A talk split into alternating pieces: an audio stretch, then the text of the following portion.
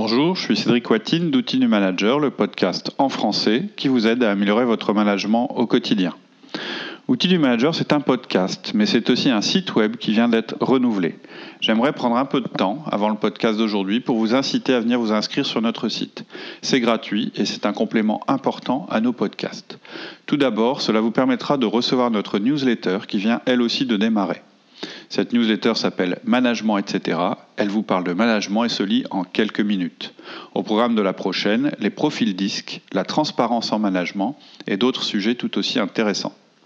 Ensuite, vous retrouverez des documents à télécharger sur les sujets principaux des podcasts. Vous trouverez aussi une liste de livres conseillés, liste qui est mise à jour en permanence. Vous aurez aussi accès à l'ensemble des podcasts selon plusieurs entrées, en liste chronologique, par mots-clés ou bien par série. Et à propos des séries, si vous allez sur la série Les Essentiels, vous trouverez les podcasts qui vous parlent des outils les plus importants pour mettre en place votre management. Vous pourrez aussi commenter et discuter autour de tous ces sujets. Enfin, vous pourrez passer un test disque pour connaître avec précision votre profil, car malgré les podcasts, on se fait parfois des idées. Et puis vous vous rendrez compte que nous avons un profil adapté et un profil naturel qu'il est bon de connaître. Bref, ne tardez pas à vous inscrire car la prochaine newsletter sort bientôt. En attendant le podcast d'aujourd'hui, les trois formes de pouvoir dans l'entreprise, premier épisode.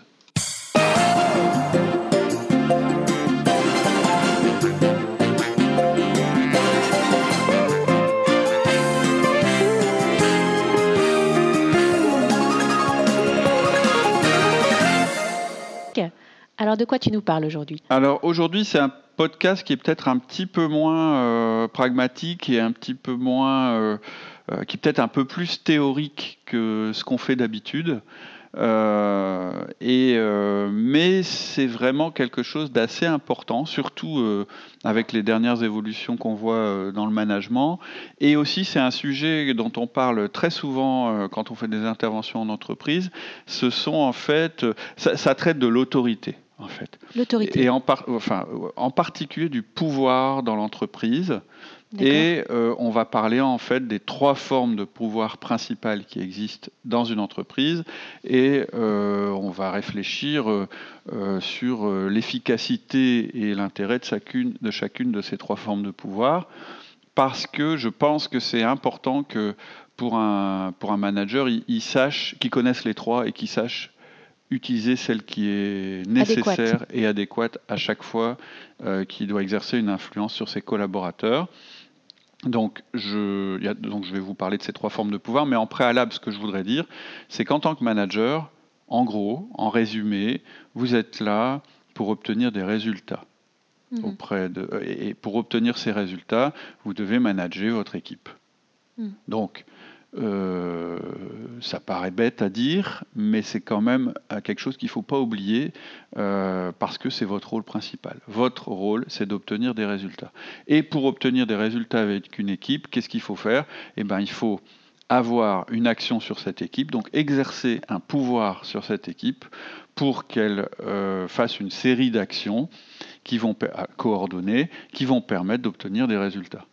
Voilà la, le truc basique du manager.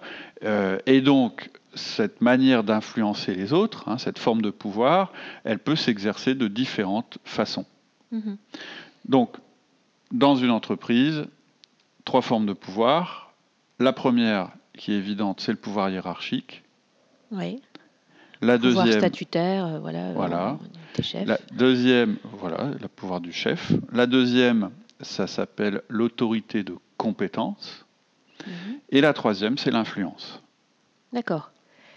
Et donc, tu vas commencer par nous parler de la première forme de pouvoir? Oui, parce que c'est la plus évidente, la plus connue, euh, pas forcément la plus acceptée, en particulier en France, mais euh, ça reprend simplement l'idée que, euh, bah, en tant que manager, on a un statut mhm. qui nous est donné en fait par l'entreprise. C'est-à-dire qu'en fait, quand vous prenez le statut.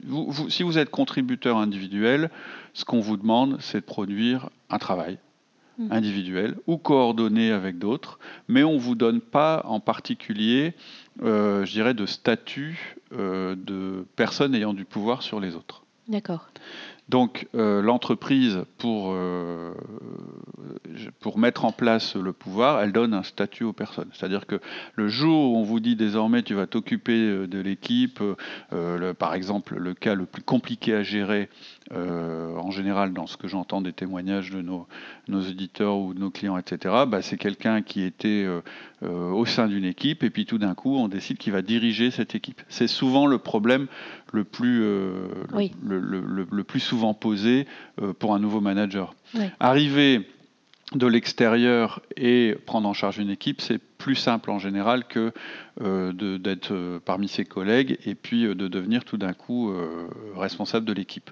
Oui, il faut comprendre qu'est-ce que ça implique cette nouvelle place. Tout à fait. Et, et, aussi que les autres le comprennent. Tout à fait. Et la première chose que je voudrais dire par rapport au pouvoir hiérarchique, c'est que il existe. Vous ne pourrez jamais faire comme s'il n'existait pas. C'est-à-dire que même si vous dites non mais moi je suis plutôt un mec cool, je vais être sympa, rien va changer. Le truc que vous pouvez pas dire à vos collaborateurs quand ça vous arrive, c'est bon bah les gars, oui je suis safe, mais enfin vous inquiétez pas, rien va changer parce que tout a changé. Hmm. Et même si vous, vous vous dites, oui, non, mais moi, je m'en fous de la hiérarchie du pouvoir, etc., c'est pas mon trip, euh, enfin, tout ce genre de choses qu'on dit, vos collaborateurs, quand ils vous voient, c'est comme si vous aviez un gros gyrophare sur la tête et un panneau sur le front qui dit, je suis ton boss. Parce hmm. qu'en fait, le pouvoir hiérarchique, il est autant ressenti par le management que par les managers.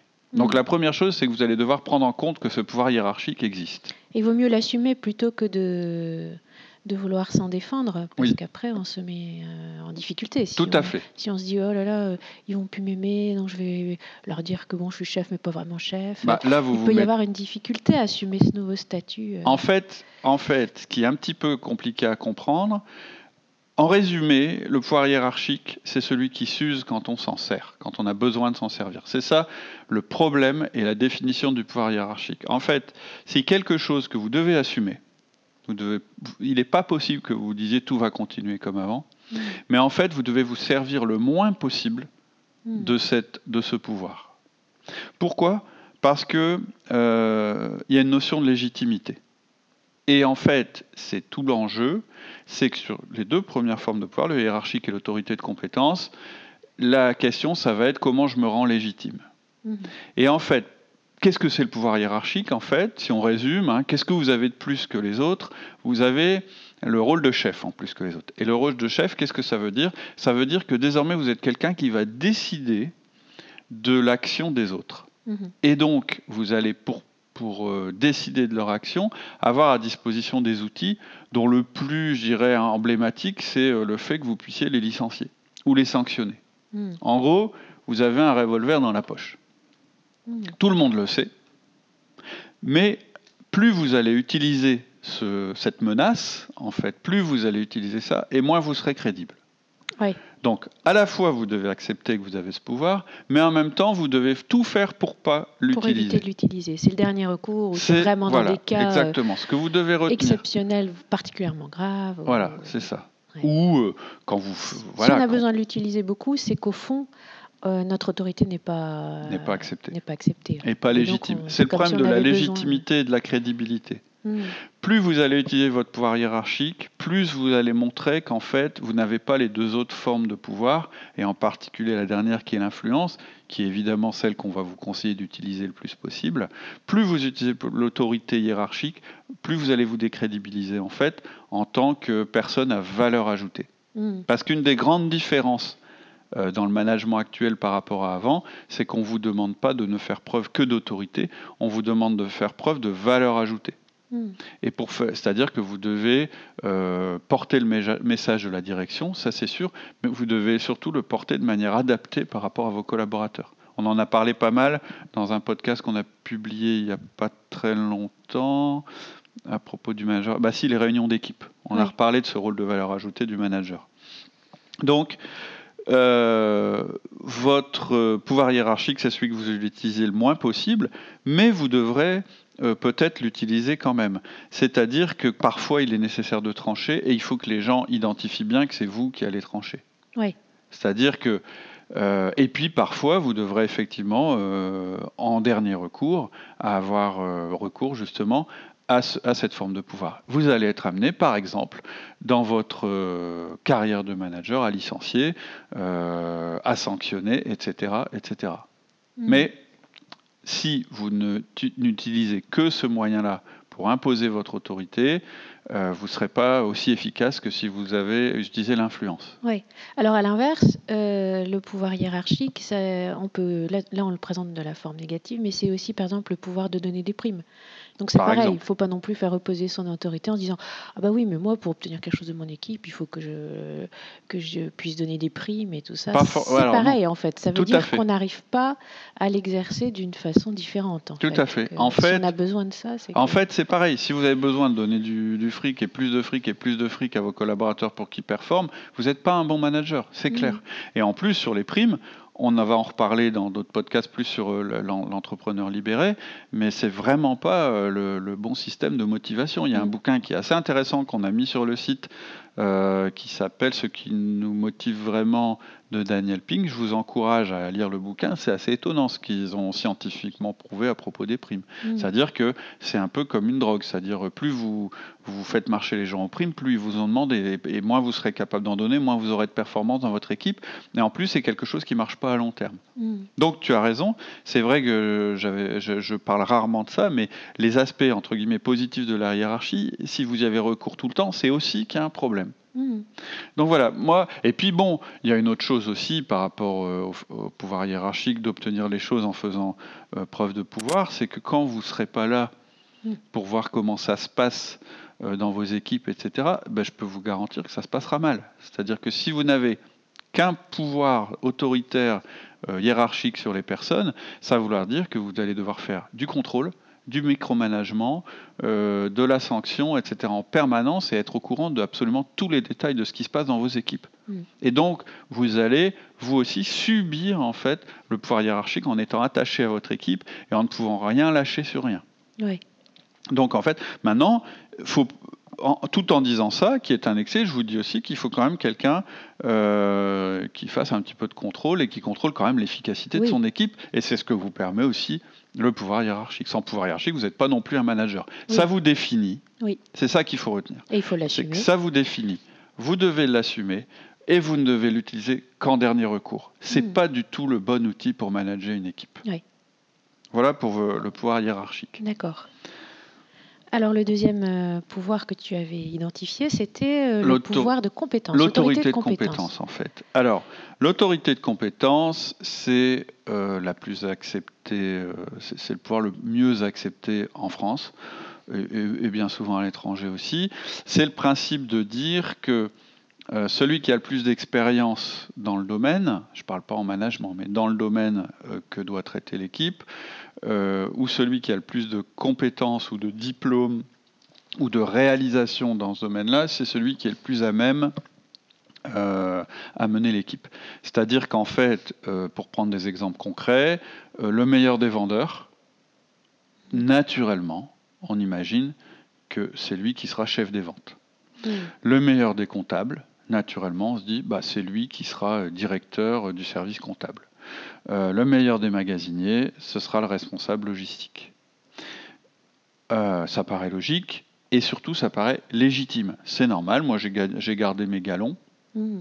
et, donc c'est normal qu'à un moment j'accède tout naturellement au poste de chef puisqu'en fait euh, j'aurai du coup l'autorité hiérarchique que je mérite puisque j'ai bien travaillé avant. Oui, et puis les autres vont pouvoir reconnaître mon autorité parce qu'ils vont se dire bah oui c'est vrai que lui c'est vraiment le, plus fort c'est le meilleur d'entre nous donc c'est normal qu'il soit chef. Et ça correspond aussi à une demande qui est assez forte. En général quand euh, on l'a beaucoup fait euh, fréquemment on demande aux gens c'est quoi pour vous un bon manager? Hmm. et souvent les gens disent bah c'est quelqu'un qui puisse m'aider et me guider, ce qui est tout à fait vrai, mais euh, derrière l'aide et, le guidage, il y a surtout la, notion de formation. C'est-à-dire qu'on se dit, si c'est un bon vendeur, il saura m'apprendre à bien vendre et donc c'est un bon chef. Non, ça sera un bon formateur éventuellement. Et d'ailleurs, c'est pas forcément gagné parce que euh, vendre, c'est pas la même compétence que former. Et en management, c'est un peu la même chose. Mais c'est vrai qu'on a tendance à écouter plutôt quelqu'un qui est le meilleur vendeur ou à écouter plutôt quelqu'un euh, qui est euh, le meilleur comptable, etc., etc., et à lui reconnaître une autorité naturelle. hmm. ce qu'il n'a pas forcément. Hmm. Donc tout ça, euh, ça pourrait être parfait. On pourrait se dire, bah ouais, mais c'est logique. Euh, et puis en plus, du coup, bah, ça évite de devoir trop manager, puisqu'en fait, j'aurai l'autorité euh, de ma compétence, etc. Et je vais être écouté, puisque... Je vais être écouté, j'aurai pas faire preuve d'autorité, euh, j'aurai pas à trop travailler ma communication, puisque naturellement, les gens viendront à moi pour me demander, poser des questions, puisque je suis le meilleur, etc. etc. Mm. Donc c'est quoi le problème de cette forme d'autorité? Eh ben, c'est qu'elle est limitante. Mm. C'est-à-dire qu'à partir du moment où vous dites la seule personne légitime pour diriger mon équipe, c'est moi, parce que c'est moi qui connais le mieux le domaine, les techniques, etc., eh bien, quand vous dites ça, ça veut dire que dans votre équipe, si jamais un jour il y a quelqu'un qui devient meilleur que vous dans votre domaine, qu'est-ce qu'il faudra faire? Vous devrez lui donner votre place. Oui. C'est logique. Le jour où vous ferez un recrutement et qu'en face de vous, vous aurez quelqu'un où vous dites Waouh, celui-là est très très fort, c'est le meilleur vendeur que j'ai jamais vu, il est meilleur que moi, il aura des meilleurs résultats. Bah, légitimement, c'est pas un poste de vendeur qu'il faut lui offrir. c'est votre poste. Et puis aussi, euh, ça peut arriver d'avoir dans son équipe quelqu'un qui est expert dans un domaine que nous, on ne maîtrise pas du tout. Absolument. Mais euh, qu'on manage malgré tout. Et du coup, là, on n'a plus du tout de légitimité. Bah, vous perdez votre légitimité. Si votre seule source de légitimité... L'autre, il va dire, bah, oui, mais non, toi, tu es, toi, es légitime pour les autres parce que tu es plus fort que dans leur domaine, mais tu connais rien, par exemple. Tout à fait. Euh, en sol, alors que les autres sont peintres. Tout à fait. Exactement. Donc en réalité, c'est ce qui va limiter votre équipe. Vous, mm. Et donc, vous allez avoir tendance, inconsciemment ou pas, à, mettre les gens sous l'étouffoir. Ouais. Ou à pas recruter quelqu'un qui pourrait vous faire de l'ombre dans ce domaine-là. Mm. Ou alors, ce qui va se passer, parce qu'à un moment, vous allez quand même vous dire, mais ouais, mais je peux pas continuer comme ça. Un exemple qui est euh, très très euh, euh, récent et qu'on a vu dans, dans, une entreprise où on est intervenu, c'est les nouvelles technologies. Vous, quand vous racontez ça à un responsable informatique qui est là justement parce que euh, c'était le meilleur de l'équipe, etc., très vite il comprend ce que vous voulez dire. C'est-à-dire que lui, il est coincé entre euh, le fait que, bah oui, il soit dans son poste, mais que, euh, vu les nouvelles techniques qui avancent à toute vitesse, il est incapable de se maintenir à niveau. D'autant qu'il a un rôle de manager désormais. Et donc, ces gens-là, qu'est-ce qu'ils font en général? Ils se réfugient immédiatement derrière le pouvoir hiérarchique. D'accord, oui, parce qu'ils se rendent compte qu'ils sont mis en danger sur le terrain de l'autorité de, compétence. Tout à fait. Donc, euh, en fait, ils ont construit leur légitimité sur les mauvaises bases. D'accord. Alors, je ne veux pas non plus abattre cette source de pouvoir, elle est aussi utile parce qu'elle vous permet euh, d'accéder à votre poste. Très souvent dans les entreprises, même si moi je trouve que c'est pas la bonne manière de faire, c'est quand même comme ça que ça se passe. Mm. On prend le meilleur contributeur et on se dit bon bah ce type-là il est super, donc on le poste, on, le met dans un poste de management. Mm. Et puis au début ça se passe correctement parce qu'effectivement il a sa légitimité et au fur et à mesure que sa légitimité est remise en cause parce que il a réussi à faire monter son équipe ou parce qu'il a recruté des gens, etc. Qu'est-ce qu'il va dire? Il va dire ah ouais mais attends moi maintenant je suis le chef Mm. Donc c'est mon domaine, et donc il va raisonner en termes de domaine. Ça va devenir un propriétaire mm. de son équipe, ce que vous n'êtes jamais quand vous êtes manager. Donc la, la, légitimité que vous avez acquise à travers l'autorité de compétence, elle est intéressante, mais surtout, il ne faut pas en rester là. C'est-à-dire qu'immédiatement, quand vous êtes en poste, il faut que vous compreniez que dans votre carrière, ce qui vous a permis d'accéder là, ce n'est pas ce qui va vous permettre de continuer et de monter dans la hiérarchie. Il y a une règle de base en management des hommes, c'est plus vous montez, plus vous prenez de responsabilités, moins ce seront vos compétences techniques qui vont vous permettre de continuer à évoluer, et plus ce seront vos compétences humaines. C'est-à-dire que votre réseau relationnel, votre capacité à motiver, votre capacité à, à faire innover votre équipe, à coordonner, à lier des liens, etc. C'est de plus en plus. En fait, plus vous avancez dans votre carrière, plus vous êtes dépendant des autres. D'accord. Et moins vous êtes dépendant. Il faut développer de nouvelles euh, compétences. et en particulier les compétences humaines. En fait, euh, et puis dernier point euh, par rapport à l'autorité de compétences, si vous avez une forte autorité de compétence et que vous vous y raccrochez en permanence, je vous ai dit que le risque, c'était que vous recrutiez pas des gens euh, qui seraient euh, aussi bons que vous ou meilleurs que vous. Et le deuxième risque, c'est que vous empêchiez, consciemment ou pas, vos, collaborateurs d'évoluer. Et le troisième risque, c'est que eux, vous reconnaissant cette autorité de compétence et ayant envie qu'elle perdure, ils vont avoir une solution de facilité, c'est de, vous empêcher la délégation. C'est-à-dire qu'à chaque fois qu'ils vont avoir un problème, ils vont se tourner vers vous, et je parle d'un problème technique. Hmm. Et, vont, et, donc, il va, vous allez mettre en place, sans le vouloir avec eux, une délégation inversée, ce qui est le contraire du management. Un bon manager, il délègue le plus possible. Et pour déléguer, il faut accepter qu'on n'est pas le meilleur dans ce qu'on fait. Plus vous allez renvoyer l'image que vous êtes nécessaire parce que vous avez les compétences, l'expérience, etc., la plus élevée de votre équipe, plus vous allez encourager les gens à ne pas se développer et donc à, vous, à vous, donner leurs problèmes. Donc, à nouveau, vous allez avoir le même problème que, que pouvoir, le pouvoir hiérarchique euh, qui est celui du micromanagement. Mm. La délégation inversée, elle entraîne le micromanagement. En fait, la délégation inversée, ça veut dire que jamais vous pouvez autonomiser vos collaborateurs dans leurs tâches. tout le temps comment faire. Bah voilà, parce que vous allez être toujours le gars qui va être là pour les aider, etc. Mais en même temps, ça va vous permettre de garder votre pouvoir, de mm. garder votre contrôle, etc. Donc, celui-là, l'autorité de compétence, c'est celle qui limite. L'autorité hiérarchique, c'est celle qui s'use quand on s'en sert. Et l'autorité de compétence, c'est celle qui vous limite. Elle vous permettra pendant un moment d'assurer votre management mmh. de manière légitime, mais très vite, vous allez perdre pied ou vous allez limiter votre équipe et vous allez rester euh, bloqué. Dans... En fait, vous n'allez pas démultiplier les compétences de votre équipe. Mmh. Donc là aussi, euh, c'est une autorité qui, euh, qui est euh, voilà, limitante et sur laquelle il faut, à laquelle il faut avoir recours le moins longtemps possible. Hmm. Alors pour réussir, pardon, il y a une dernière chose que je voudrais dire par rapport à l'autorité de compétence. Je voudrais pas avoir l'air de dire que euh, il ne faudrait pas être au courant de ce que vos collaborateurs vivent, euh, hmm. ne pas être au courant des techniques, etc. Vous serez un manager plus efficace si vous connaissez bien le contexte dans lequel travaillent vos collaborateurs. C'est-à-dire si vous êtes absolument nul et euh, euh, complètement euh, non compétent dans leur domaine, c'est quand même un problème. Oui, oui. Je veux dire, c'est pas tout noir, tout blanc. Vous allez quand même devoir comprendre euh, les enjeux de leur poste, euh, les, être au courant des technologies qu'ils utilisent, euh, parce que sinon vous ne serez pas capable de porter un jugement sur leur travail, et quelque part, même ils pourront vous balader, hein, par exemple. C'est super important d'être bien, enfin d'être curieux. des techniques, etc., des gens qu'on manage, mais faire reposer complètement son autorité là-dessus, là, c'est... Non, c'est une erreur et Tout à fait. on se piège. Et de toute façon, ils seront toujours plus forts que vous. Ils mm. sont plus nombreux, ils seront forcément plus spécialisés euh, dans tel ou tel domaine, et c'est très bien. Mm. Votre job, vous, ça va être justement de magnifier ces compétences, mm. pas de vous les attribuer. D'accord. Mais euh, voilà, je voulais quand même dire, avant qu'on passe à la dernière forme de pouvoir, qui est celle euh, à laquelle on croit le plus, que vous allez être amené à, à, accompagner, à écouter vos collaborateurs et à les coacher pour qu'ils améliorent leurs compétences. Je ne suis pas en train de nier le, fait qu'il faille qu'il y ait des compétences dans une équipe. Ce que je dis, mm. c'est votre rôle, il va être différent. Il va être dans le coaching, pas dans la formation et pas dans la délégation inversée. Mm. Donc voilà pour, euh, pour euh, l'autorité de compétences.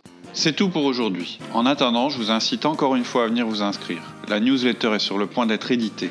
Alors prenez votre tablette, votre smartphone ou votre PC à partir duquel vous nous avez écouté et rendez-vous sur www.outildumanager.com. À bientôt. Au revoir.